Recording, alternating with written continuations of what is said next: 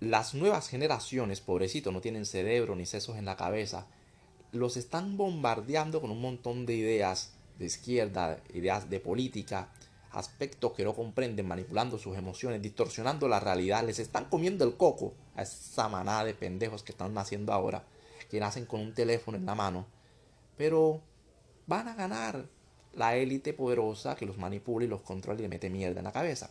Ya no saben si son hombre o mujer, o licuadora, o perro, o ganso, o fantasma, no, no saben ni si existen. Le pusieron el mundo patas arriba y tienen histerias emocionales, no tienen identidad, no tienen confianza, no tienen talento, son flojos, no sirven por un carajo.